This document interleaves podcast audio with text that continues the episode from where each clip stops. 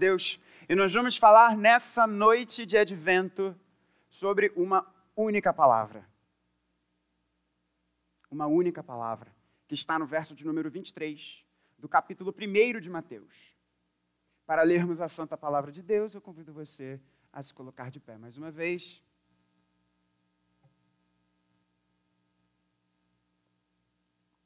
E ao contrário do que eu tenho feito, eu vou ler na Almeida Revista e Atualizada dessa vez. Mateus, capítulo 1, verso de número 23. Ouça com atenção e fé a leitura da santa palavra de Deus, que assim nos diz: Eis que a Virgem conceberá e dará à luz um filho, e ele será chamado pelo nome de Emanuel, que quer dizer Deus conosco. Você pode se assentar. Que as palavras dos meus lábios e o meditar do nosso coração sejam agradáveis a Deus. Ele é o nosso Salvador, ele é a nossa rocha. Emanuel. O sermão dessa noite vai se concentrar unicamente nessa palavra. E você pode pensar, pastor, não é muito tempo de sermão? Eu sei que você costuma pregar aí por volta de uma hora. Eu prometo a vocês que eu vou me esforçar ao máximo possível para não pregar esse tempo todo. Mas uma mensagem inteira em uma única palavra. Eu quero dizer a vocês que nós temos homens e mulheres que passaram a vida dedicada a compreender essa palavra. E nós passaremos a nossa eternidade tentando compreender essa palavra, e a eternidade não será suficiente. Então, um sermão de, vá lá, 40 minutos, é muito menos do que o início da gente compreender essa palavra. Mas Mateus nos diz o que significa Emanuel. Ele nos diz o que significa Emanuel. Significa Deus conosco. E nós veremos que o significado real do Natal, nessa mensagem de advento, é que, um, Jesus é Deus Dois, Jesus é Deus com. E por favor, meu pastor Mal, permita agora a licença poética. Três, Jesus é Deus com nós. Para você entender, conosco é com nós, né? Então, ao invés de conosco, nós. Então, Jesus é Deus, Jesus é Deus com, Jesus é Deus com nós. Com toda a licença poética da língua portuguesa aqui, com a licença do nosso poeta aqui. O significado do Natal é que Jesus é Deus. E essa é uma forma maravilhosa de nós começarmos um primeiro argumento de uma mensagem no advento. A Bíblia é muito clara no sentido da divindade de Jesus. Muito clara, muito clara. Esse texto, inclusive, nos apresenta isso. A Virgem conceberá e dará à luz um filho, e ele será chamado pelo nome de Emanuel, que quer dizer Deus conosco. Deus conosco. A escritura é muito clara. A escritura, escritura, perdão, ela é cristalina nisso. No princípio era a palavra, o verbo. E nós ouvimos isso pela manhã numa mensagem maravilhosa sobre o sumo sacerdócio de Jesus. E vimos que João é claro ao nos dizer que ele no princípio estava com Deus e era Deus. Quem, de quem na verdade João está se referindo? Que não outro a não ser o próprio Jesus. Olha, porque Jesus foi crucificado. Jesus não foi crucificado porque ele realizou milagres, porque ele alimentou as multidões, porque ele expôs a hipocrisia dos líderes religiosos do seu tempo. Jesus foi à cruz porque ele disse de uma forma muito clara: Eu sou Deus. Eu sou o Filho de Deus. Eu sou o Filho do Homem, um título messiânico que nos é apresentado em Daniel identificando esse mesmo filho do homem como o ancião de dias, que é o próprio Deus. nos apresentado. Cristo é o anjo do Senhor que nos é apresentado em todo o Antigo Testamento. Jesus é o quarto homem da fornalha. Jesus é a coluna de fogo. Jesus é o templo. Ele é o cordeiro. E a Escritura é muito clara ao nos apresentar isso.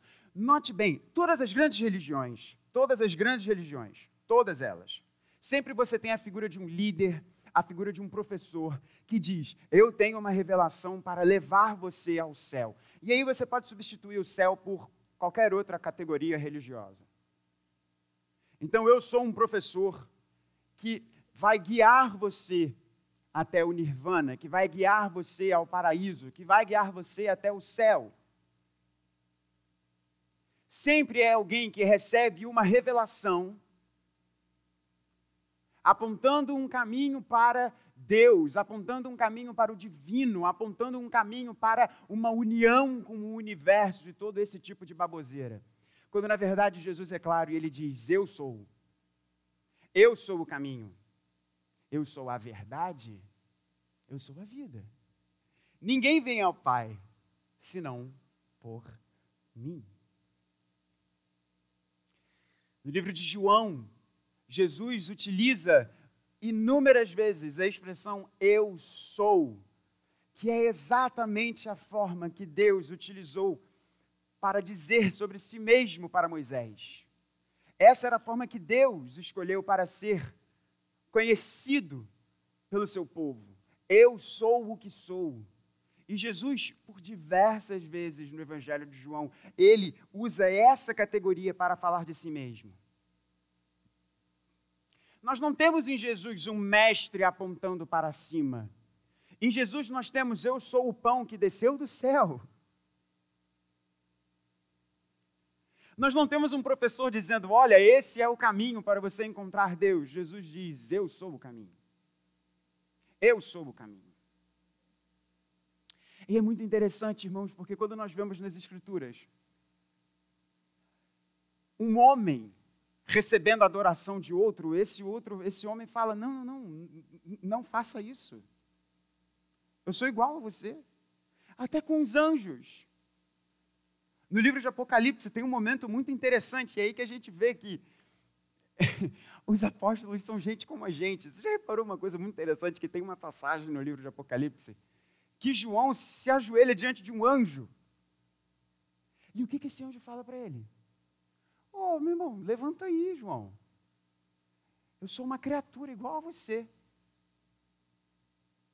Você não deve me adorar.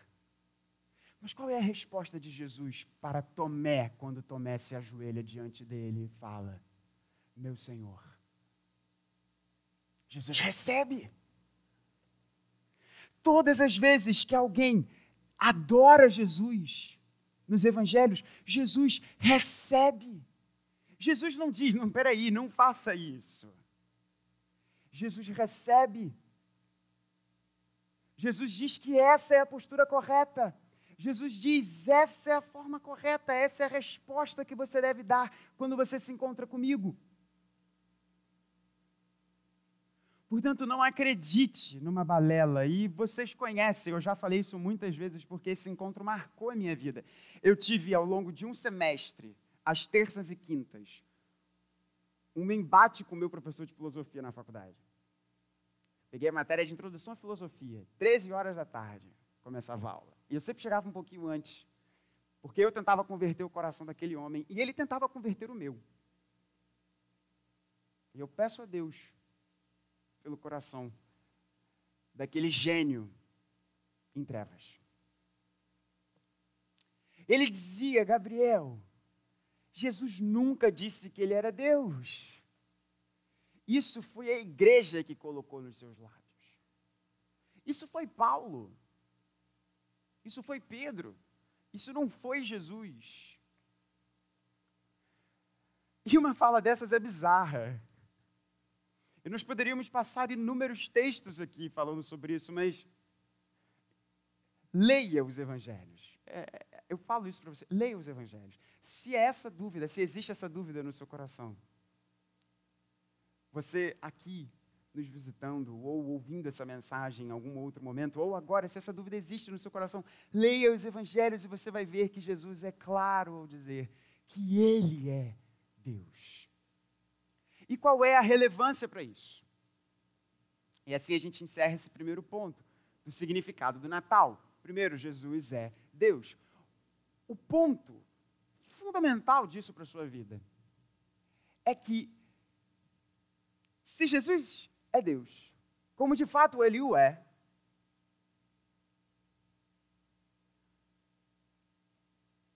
o Natal é a coisa mais grandiosa que existe.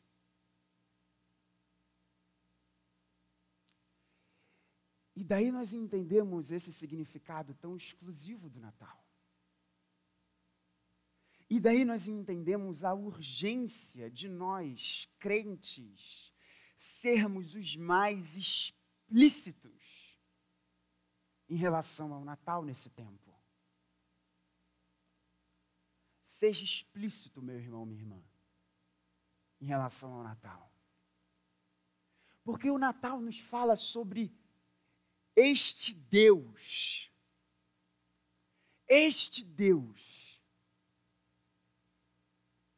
Dando a grande resposta em relação ao relacionamento dele com a sua criação. Se o primeiro ponto, e esse ponto é fundamental, irmãos, esse ponto fundamenta por que, que nós somos exclusivos em relação ao caminho para Deus. Esse ponto é fundamental. Não é ser mente fechada. Não é ser intolerante. Preste atenção. Supondo que você comece a sentir uma dor na sua barriga. Uma dor muito forte na sua barriga. A ponto de você não conseguir trabalhar, você não conseguir realizar a tarefa mais básica, mais simples. E aí você vai a um médico. Aí esse médico diz: você está precisando de repouso e melhorar a sua alimentação. Ok, foi um médico, afinal de contas, né? Que falou isso. Então, só que aquela dor não passa. Aí você vai a um outro médico. Aí esse segundo médico, porque quando a gente começa a ter né, problema, a gente quer ter uma segunda opinião. Né? Aí esse segundo médico diz: olha, você está precisando de repouso e melhorar a sua alimentação. E aquela dor não passa. Aí você vai a um terceiro médico. E esse médico, depois de examinar a sua barriga, diz: Sabe o que você está precisando? Você está precisando de repouso e melhorar a sua alimentação. E a dor não passa. E aí você vai a um quarto médico. E esse médico diz: Vamos fazer alguns exames, porque isso pode ser um câncer. O que, você iria pensar? Mas que intolerante esse médico.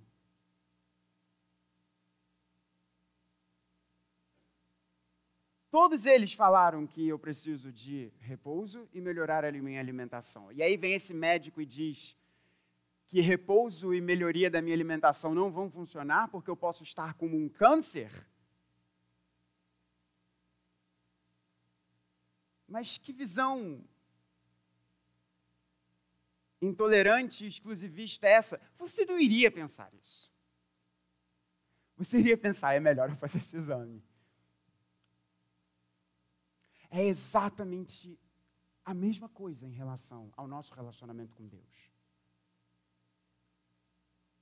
Todas as outras religiões se baseiam no que você faz: repouso e melhoria da alimentação. Quando, na verdade, o Natal nos representa uma ação de Deus. E nós vamos ver isso no ponto 2. E essa ação de Deus é porque existe algo dentro de nós que não será curado com repouso e melhoria de alimentação. E quando nós dizemos o Natal é Deus encarnado vindo à nossa direção, ah, acredite, isso não é ser mente pequena, isso não é ser exclusivista, isso é dar um diagnóstico correto sobre a realidade.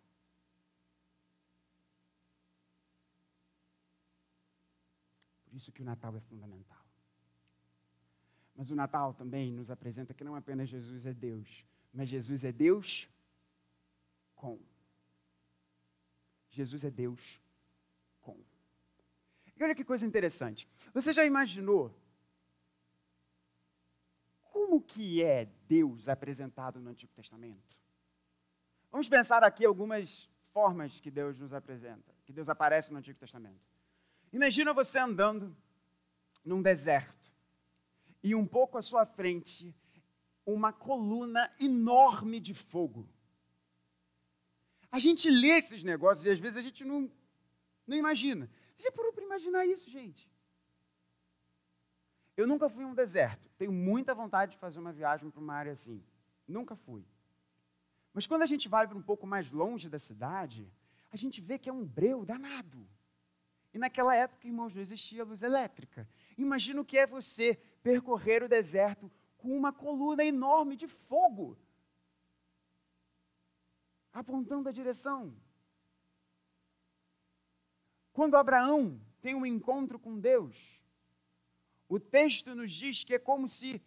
E Abraão fica aterrorizado, você pode ver isso lá. Abraão sente muito medo, porque Abraão vê uma espécie de labaredas de fogo voadoras que cortam os animais.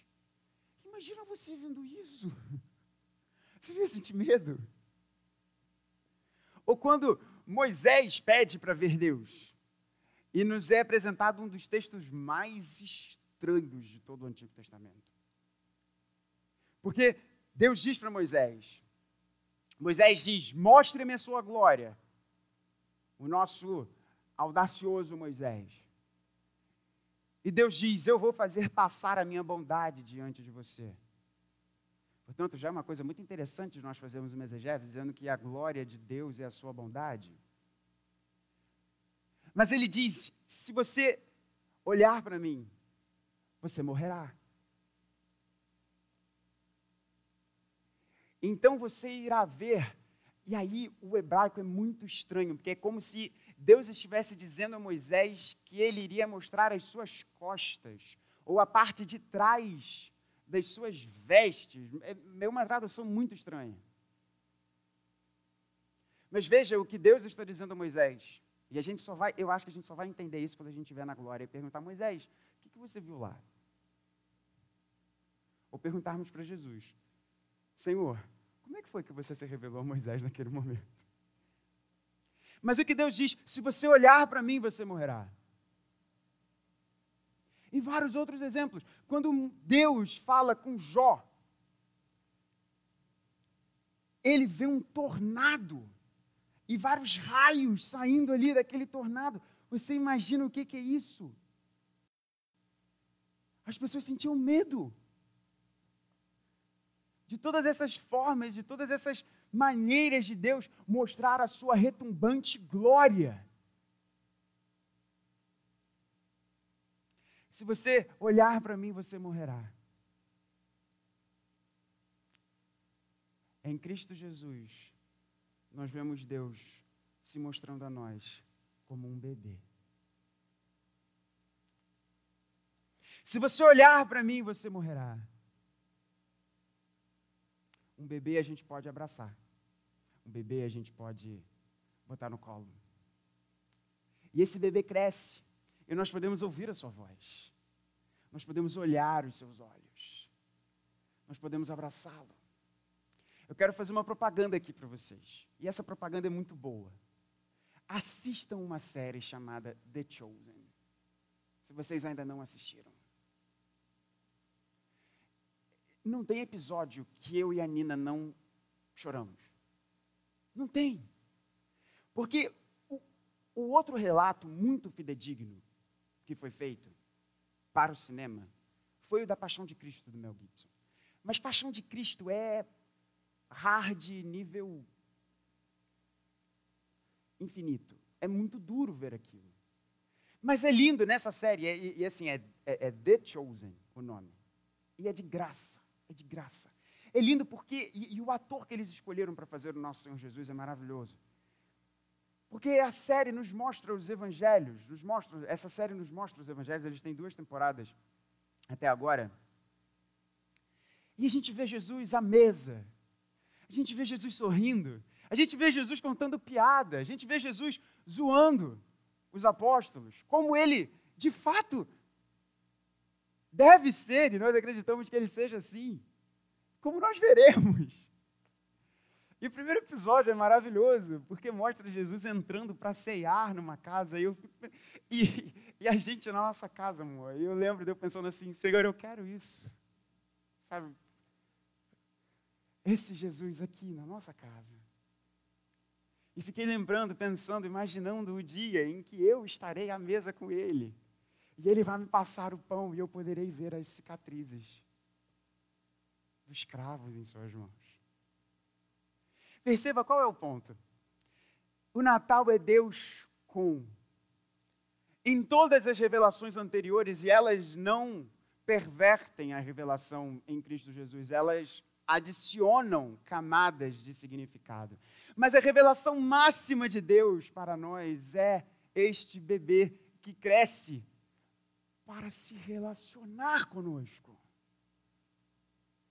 Veja, esse Deus retumbante, esse Deus, e nós lemos o relato, para quem, esteve, para quem, para quem esteve aqui de manhã, nós lemos o relato assustador do profeta Naum sobre o poder retumbante de Deus, esse Deus cujas nuvens são o pó dos seus pés. E a sua revelação plena e absoluta é um bebê que chora e nós podemos segurar em nossos braços. A ação de Deus é para o relacionamento. Veja o que Jesus diz na oração sacerdotal. Ele pede ao Pai para que o Pai o glorificasse naquele momento da cruz, para que os seus estivessem com Ele. Em João 14, que foi uma canção que nós colocamos no nosso set de hoje, a gente acabou não executando. Ele diz, Jesus nos diz: Eu vou preparar um lugar para vocês. Mas existe uma beleza na continuidade dessa fala de Jesus. Jesus diz: Eu vou preparar um lugar para vocês, para que onde eu estiver, vocês estejam também. O céu só é céu porque Jesus está ali. A nova Jerusalém se chama Jesus. O Natal nos revela a beleza de um Deus que é Deus com. Ele sendo o Criador de todo o céu, de todo o universo, ele quis ser Deus com. Deus com. Eu li um pregador preparando essa mensagem antes de nós irmos para o último ponto, e o último ponto ele é mais de conclusão. Falando algo muito interessante.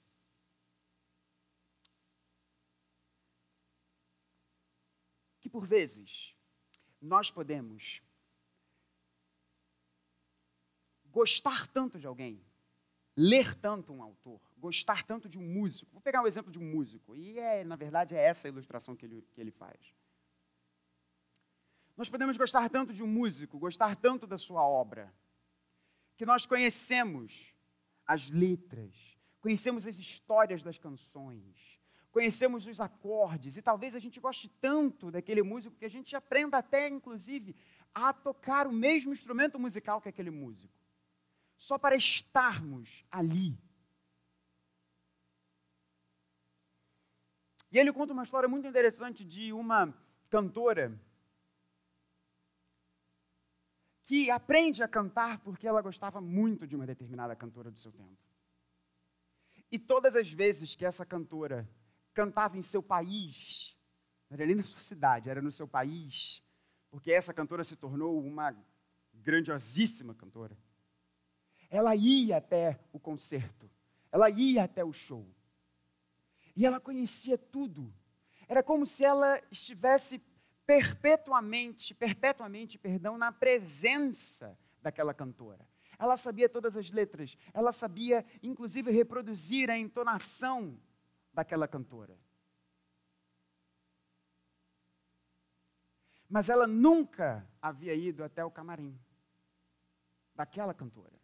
Por mais que ela conhecesse tudo da vida daquela cantora, por mais que ela soubesse a sua história, por mais que ela soubesse inclusive o que estava acontecendo na sua vida quando ela compôs as canções que ela tão medo muito grande de ir ao camarim e dizer àquela cantora: Olha, eu me chamo Fulana de Tal e eu amo você, eu gosto muito de você, eu sou sua fã, eu acho que eu sou sua fã número um e eu, inclusive, eu canto. E na ilustração, esse pastor diz que ela tinha um medo terrível de ser rejeitada. E às vezes não é assim. A gente pode, às vezes, conhecer de trás para frente um livro. Mas é completamente diferente a gente conhecer o autor daquele livro. Você saber como que aquele, como que aquele autor, eu vou dar um exemplo, o C.S. Lewis, que é alguém que eu tanto gosto. Eu conheço o pensamento do C.S. Lewis em várias coisas. Mas eu não sei como C.S. Lewis comia à mesa. Eu não sei como era a sua risada e ouvi-la. Acho que você talvez já esteja pensando onde eu quero chegar. O Natal é Deus nos dizendo: Eu não quero que você esteja apenas na minha presença. Eu quero que você saiba o som da minha voz. Eu quero que você veja o meu sorriso. Eu quero que você saiba como é quando eu rio de uma piada. Eu quero que você saiba como eu como. Perceba, porque é esse o grande mistério, irmãos, esse mistério retumbante do Natal. O Criador dos céus e da terra se faz carne e senta na mesa com os seus. E nós um dia estaremos com Ele. Nós um dia saberemos como é Jesus rindo de uma piada. O Natal é essa grandiosa mensagem de Deus, o Criador dos céus e da terra. Ele é Deus com. E nada mais simboliza isso como a ternura de um bebê. Por fim, o Natal é Deus, é Jesus. A mensagem do Natal é Jesus é Deus. A mensagem do Natal é Jesus é Jesus é Deus com. Mas não apenas Ele é com. A mensagem do Natal é Jesus, é Deus com nós. Deus conosco. Quem eram aqueles? Os primeiros a verem a mensagem. Para quem os anjos apareceram no campo? Para quem, irmãos? Os anjos apareceram para os príncipes? Não. Os anjos apareceram aos pastores. Ah, isso é lindo demais. E Deus, na sua providência, aproximadamente, a gente não sabe, um ano ou quase dois depois do nascimento de Jesus, Deus dá uma revelação a sábios do Oriente, de uma galera que não tinha estudado aos pés de Gamaliel, como Paulo estudou para que eles vão lá e conheçam o Salvador da humanidade. Deus é Deus conosco, Deus com nós, Deus conosco. É lindo o Natal, não é verdade? Essa mensagem é maravilhosa. Mas só podemos compreender a profundidade dessa mensagem quando nós olhamos para a beleza de um Deus que quer se relacionar e olhamos com quem ele quer se relacionar. Porque nós não somos perfeitos, arrumadinhos, cheirosinhos. Por mais que você possa investir em todas essas coisas espiritualmente falando, se você não estiver num relacionamento com Jesus, você está podre e morto Mas a beleza do Natal é que Jesus vem a nós Jesus vem para os mentirosos. Jesus vem para os criminosos. Jesus vem para os falsos. Jesus vem para os doentes. Jesus vem para todo tipo de pessoa. Jesus veio para mim, irmãos. E se ele veio para mim, ele também veio por você. Conosco. Deus conosco. A beleza do Natal é porque o Natal é a vinda desse servo que nós cantamos. A beleza do Natal é a vinda desse que veio viver a vida que eu e você jamais poderíamos viver e experimentar a morte que eu e você deveríamos experimentar, substituindo o nosso lugar naquela cruz, vertendo o seu sangue por nós, para que nós tivéssemos o nosso lugar garantido na festa de casamento de Jesus com a sua igreja. Se glorie nessa mensagem, meu irmão. Se glorie nessa mensagem, minha irmã. E eu quero encerrar, e agora de fato, né? Encerrar, porque você sabe, sempre que um pastor fala que ele está encerrando, ele não está encerrando. Sempre tem alguma coisa, mas agora é verdade. Eu não, não vou fazer um apelo aqui. mas um pedido para que você, e eu vou estar repetindo a pastoral desse domingo, para que você não deixe as agitações desse mês roubarem do seu coração o real motivo disso tudo. É que o Criador dos céus e da terra escolheu vir num estábulo ele que é o pão da vida, deitado no lugar onde os animais comem. Porque não havia lugar para ele na hospedaria. Prepare um lugar, irmão, minha irmã, no seu coração. Prepara uma casa no seu coração para Cristo. Aquela mensagem de Apocalipse é para a igreja, Jesus dizendo: Eu estou à porta e bato. Ele quer comer conosco. Ele quer que nós ouçamos o som da sua voz e a beleza do seu sorriso. Então não deixe que os amigos ocultos, a decoração da sua casa, tudo isso é maravilhoso, tudo isso é bonito, mas tenha um tempo de qualidade com Deus. Porque o Natal é a mensagem de Jesus sendo Deus, sendo Deus com, sendo Deus com nós. Que Ele nos abençoe e que tenhamos todos um Feliz Natal.